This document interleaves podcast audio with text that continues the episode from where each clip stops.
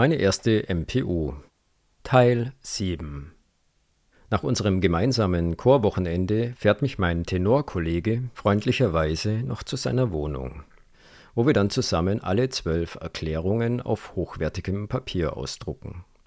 Wieder zu Hause angekommen, gehe ich dann erst einmal an die frische Luft. Dabei drehe ich mir eine Zigarette nach der anderen und erreiche für meine aktuelle Raucherstudie mit über 15 Einheiten meinen persönlichen Tagesrekord. Anschließend fühle ich mich, vielleicht wegen des Nikotins, fast wie berauscht und ich muss meine gesamte Konzentrationsfähigkeit aufbringen, um für morgen alle meine sieben Sachen zusammenzupacken. Am Ende schaffe ich es aber dann trotzdem irgendwie und bin anschließend mit meiner Leistung auch ganz zufrieden. So wie mir auch meine Mutter empfohlen hat, gehe ich rechtzeitig ins Bett, um dann am nächsten Tag gut ausgeschlafen wieder mit Bus und Bahn Richtung Balingen zu fahren. Unterwegs ruft mich meine Mitbewohnerin an und teilt mir mit, dass ich wohl etwas vergessen habe aus irgendeinem Grund liegen nämlich die schönen farbigen Ausdrucke immer noch auf meinem Schreibtisch. Vielleicht auch eine Folge meines Rauchexperiments? Auf der Zugfahrt muss ich dann wieder an die hohen MPO-Kosten denken. In Deutschland soll es ja etwa 60.000 Fälle pro Jahr geben. Wenn also im Schnitt 50 Prozent meiner Kollegen, so wie ich, durch die erste Prüfung rasseln, und man von zehn Verkehrspsychologenstunden ausgeht, dann kommen wir nach Adam Ries auf eine jährliche Belastung von insgesamt 115 Millionen Euro. Eine Menge Geld für so eine einfache Sache, oder? Als ich dann im Warteraum einen Zeitungsartikel über den Ukraine-Krieg entdecke, relativiert sich das dann schon wieder. Wenn ich richtig informiert bin, wollen unsere Politiker ja für 100 Milliarden Euro neues Kriegsgerät einkaufen. Und weil es am Ende doch immer etwas teurer wird, gehe ich bei der folgenden Rechnung schon mal von 115 Milliarden aus. Also wie lange könnten wir unser MPU-System mit diesem Geld wohl am Leben erhalten? Ganze 1000 Jahre. Schon verrückt, was man mit Zahlen so alles rechnen kann. Beim Ausfüllen des obligatorischen Fragebogens gebe auch ich mich dann mathematisch kreativ und formuliere die Trinkmenge statt in Gläsern einfach mal in Litern. Während ich auf das psychologische Gespräch warte, sehe ich erfreut, wie der mir schon bekannte Herr V. aus seinem Büro kommt. Ich fand den Mediziner schon beim letzten Mal wegen seiner bodenständigen Art irgendwie sympathisch. Außerdem haben wir ja noch wegen der Null-Promille-Forderung von Herrn G.K. telefoniert. Obwohl ich versuche, mich bemerkbar zu machen, werde ich von dem Arzt aber komplett ignoriert. Irgendwie müde Fast wie eine Figur aus Zombieland schlurft er an mir vorbei in sein Untersuchungszimmer. Dann geht es für mich zum psychologischen Test, der dieses Mal von einer Frau H. betreut wird. Nach der Begrüßung bitte ich Sie darum, mir ein paar Minuten Zeit für ein kurzes Statement zu gewähren. Ich lege die Klarsichthülle mit den Zeugnissen auf den Tisch und erkläre, dass ich damit die Singularität meiner beiden Verkehrsdelikte belegen wolle. Dann lese ich mein eigenes Dokument vor und bitte die Psychologin, dieses Wort für Wort im Protokoll festzuhalten. Hiermit erkläre ich, Michael Holzreu, geboren am in dass ich Punkt, Punkt, Punkt, Absatz. Kein Alkoholiker bin, Punkt, Absatz. Den Alkoholkonsum vom Straßenverkehr trennen kann, Punkt, Absatz. Mich an geltende Gesetze halte, Punkt, Absatz. Die zwei Vorfälle waren singuläre Ereignisse, welche ich sehr bedauere, Punkt. Im Anschluss fasse ich die Vorgeschichte meiner drei MPUs in chronologisch umgekehrter Reihenfolge zusammen. In der dritten Prüfung bei TÜV Süd Barlingen wurde mir attestiert, dass ich auf einem guten Weg sei. Aber vor einer positiven Beurteilung solle ich noch vier Forderungen erfüllen, nämlich ein Besuch bei den anonymen Alkoholikern, eine weitere Haaranalyse, noch mehr Sitzungen bei Verkehrspsychologen und, by the way, ein lebenslanger Verzicht auf Alkohol. Ich erkläre Frau H. dass ich die ersten drei Punkte bereits erfüllt habe und wir über die vierte Forderung in der Folge noch sprechen müssen. Die zweite MPU bei der IBBK Stuttgart habe ich wegen der Dunkelzifferforschung nicht bestanden, weil diese klar belegt, dass meine Singularitätshypothese in keiner Weise realistisch sein kann. Tatsächlich habe ich für die 710 Euro aber immerhin eine neue Erkenntnis mitgenommen. Nämlich, dass ich unter Umständen doch noch ein paar Restalkoholfahrten mit niedrigen Promillewerten hatte. In der ersten MPU bei TÜV Süd Tübingen wurde mir von Frau Dr. S.B. mitgeteilt, dass meine Angaben zwar glaubwürdig klingen, aber bei mir einfach nicht genügend Einsicht zu erkennen sei. Ich erkläre Frau H. dann auch den wahrscheinlichsten Grund für diese Uneinsichtigkeit. Für mich seien beide Vorfälle, in my humble opinion, wirklich sehr spezielle Ausnahmen gewesen, was sich durch den Stapel von Zeugnissen auf dem Schreibtisch auch belegen kann. Nach dem einführenden Teil geht es dann wieder an die übliche Prozedur, wo der Lebenslauf und die beiden Vorfälle besprochen werden. Dabei halte ich mich peinlichst genau an das, was ich bereits Frau Dr. S.B. bei der ersten MPU vorgetragen habe. Mit einer Ausnahme. Dieses Mal füge ich noch eine kleine Anekdote aus meiner Zeit in der Zöschinger A-Jugend hinzu, wo ich zusammen mit fünf Fußballfreunden eine ganz besondere Team-Fehlleistung vollbracht habe. Für die Weihnachtsfeier im Dezember 89 hat uns nämlich der Vorstand den Clubhausschlüssel überlassen und dazu auch noch unbegrenzten Zugang zum Getränkevorrat gewährt. Und wie es sich für gute schwäbische Jungs gehört, haben wir die günstige Gelegenheit natürlich auch gleich ordentlich ausgenutzt und in der Folge dann zusammen ganze drei Flaschen Bacardi geleert. Damals hatte ich übrigens meinen allerersten Filmriss und bei der Aktion verlor ich ironischerweise im Wald auch noch meinen Führerschein. Der Vollständigkeit halber habe ich auch noch eine Rückrechnung für diesen Abend erstellt.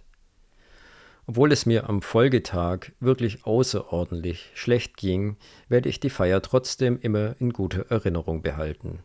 Und mancher würde vielleicht sogar behaupten, dass das Lied Yesterday noch nie mit solcher Hingabe gesungen wurde. Neben diesem Vorfall berichte ich Frau H. dann natürlich auch von den bereits bekannten Geschichten. Also dem Fahrradvorfall im Studium, die wilde Tübinger Kneipenzeit und schließlich auch das Stresstrinken gegen Beziehungs- und Bauprojektsorgen. Während des ganzen Gesprächs lasse ich Frau H. immer wieder meinen angestauten MPU-Frust spüren. Und auch der dumme Rechenfehler von Herrn Dr. G.K. bleibt natürlich auch nicht unerwähnt. Außerdem erkläre ich, dass ich die elf Psychologenstunden vor allem als Zeit- und Geldverschwendung empfunden habe. Schließlich lasse ich noch durchblicken, dass ich mir durchaus noch eine juristische Auseinandersetzung vorstellen könne, wenn es wirklich nicht anders geht. Frau H. bleibt trotz meines energischen Auftretens erstaunlich professionell. Nur ein einziges Mal wird sie wirklich ärgerlich nämlich als ich sie im Affekt fälschlicherweise als Frau G.K. bezeichne. Weil mir klar ist, dass mir diese offensive Strategie auch zum Nachteil gereichen kann, spreche ich zur Sicherheit noch ein bekanntes, universelles Prinzip an. Menschen, die zu etwas gezwungen werden, reagieren oft mit Gegenwehr und je höher der Druck wird, desto größer wird der Widerstand. Und Herr V. hatte mir ja letztens versichert, dass selbst Psychologen in dieser Hinsicht auch nur Menschen seien. Ach ja, und übrigens, wahrscheinlich ich selbst auch. Auf die Frage, warum ich denn darauf bestehen würde, weiterhin Alkohol trinken zu dürfen, antworte ich wahrheitsgemäß, dass mir unter anderem meine Freiheit sehr wichtig sei und ich mich nur sehr ungern zu etwas zwingen lasse. Im Anschluss erzähle ich ihr noch kurz von einer neuen Idee für das deutsche Verkehrswesen mit Arbeitstitel 9090. Und dann stelle ich der standhaften Frau schließlich noch die Gretchenfrage. Ich habe Ihnen heute exakt das gleiche berichtet wie bereits ihre Kollegin Dr. S.B. bei der ersten MPU. Wenn ich also dieses Mal bestehen sollte, würde das dann nicht im Umkehrschluss bedeuten, dass das erste Gutachten fehlerhaft war? Schließlich halte ich noch mein Abschlussplädoyer, wo ich an das Verantwortungsbewusstsein von Frau H. appelliere. Ich plane in naher Zukunft beruflich längere Fahrten, bei denen ich auch einiges an Ausrüstung transportieren muss, was ohne Auto nur mit Mühe und Aufwand zu realisieren ist. Außerdem überlege ich immer noch, mein Bauprojekt im Hunsrück abzuschließen, und weil der Ort doch recht abgelegen liegt, wäre hier ein Auto von sehr großem Vorteil. Schließlich will meine Mitbewohnerin unbedingt aus Tübingen wegziehen und krankheitsbedingt ist sie dabei auf mein Auto angewiesen. Durch die bisherigen Entscheidungen der MPU-Experten wurde bereits letztes Jahr eine mögliche Abfahrt in ihre Heimat verhindert. Nachdem Frau H. meine Schlussworte aufgeschrieben hat, fordert sie mich zum Abschied noch auf, meine zwölf Zeugnisse wieder mitzunehmen denn aktuell werde sie diese sowieso nicht berücksichtigen. Von dem vielen Reden bin ich nun doch etwas erschöpft, und eine der beiden Sekretärinnen fragt mich, ob ich vor dem Leistungstest vielleicht noch eine kleine Pause machen wolle. Dieses Angebot nehme ich gerne in Anspruch und gehe erstmal an die frische Luft zum Rauchen. Anschließend stärke ich mich im nahegelegenen B2 mit Apfelsaftschorle, leckerem Kaffee und einer Brezel. Ich wundere mich noch, dass das schwäbische Gebäck in Balingen jetzt bereits 1,15 Euro kostet. Das klingt erstmal sehr teuer, aber wie viele Brezeln könnten wir wohl mit den MPU-Euros kaufen? Exakt 100 Millionen Brezeln. Das klingt ja toll. Aber für jeden deutschen Staatsbürger wäre das leider nur eine einzige Brezel. Wenn ich allerdings meine persönlichen MPU-Kosten von nun bald 6000 Euro anschaue, könnte ich damit immerhin 5000 Brezeln finanzieren oder vielleicht auch ein sehr exklusives Event mit meiner Freundin. Aber wieder zurück zum eigentlichen Thema. Nach dem Leistungstest, den ich schon fast routinemäßig abarbeite, geht es dann zur medizinischen Untersuchung, wo mich wieder Herr V. empfängt. Wie schon von mir angedeutet, scheint er heute nicht seinen allerbesten Tag zu haben. Aber wenn er mir gleich verrät, dass er parallel noch eine zweite Praxis betreuen müsse, habe ich zunächst auch etwas Verständnis für seinen offensichtlich überarbeiteten Zustand. Ich habe ja auch schon gehört, dass wir einfach zu wenig Ärzte im Land haben. Nachdem er mich dann aber gleich zweimal nach Größe und Gewicht fragt und offensichtlich auch vergessen hat, dass die erste Alkoholfahrt nicht mit dem Auto, sondern mit dem Fahrrad absolviert wurde, mache ich ihm klar, dass ich für meine 700 Euro auch eine gewisse Leistung erwarte und er hier nicht meine Lebenszeit verschwenden solle. Dann besprechen wir den Rechenfehler von Herrn Dr. G.K. Herr V. meint, dass sein Kollege eigentlich sonst immer sehr exakt rechnen würde. Aber als er dann die Zahlen in sein Programm eingibt, kommt auch er ungefähr auf meine sechs Bier. Na also. Und das, obwohl Herr V. vorher sogar noch ganz im Ernst angedeutet hatte, dass vielleicht sogar meine Rechnung nicht ganz richtig sein könnte. Man solle nämlich gerade nicht die Wittmark-Formel verwenden und müsse auf alle Fälle noch den sogenannten Resorptionsfaktor berücksichtigen. Ah ja. Weil mich dieses belehrende Verhalten irgendwie stört, erkläre ich ihm auf dem Weg zur Blutabnahme als Retourkutsche, dass man als Arzt in so einem erschöpften Zustand vielleicht auch den ein oder anderen Fehler machen könnte. Dies scheint nun wiederum Herrn V. verärgert zu haben, denn er baut sich nun in voller Größe drohend vor mir auf.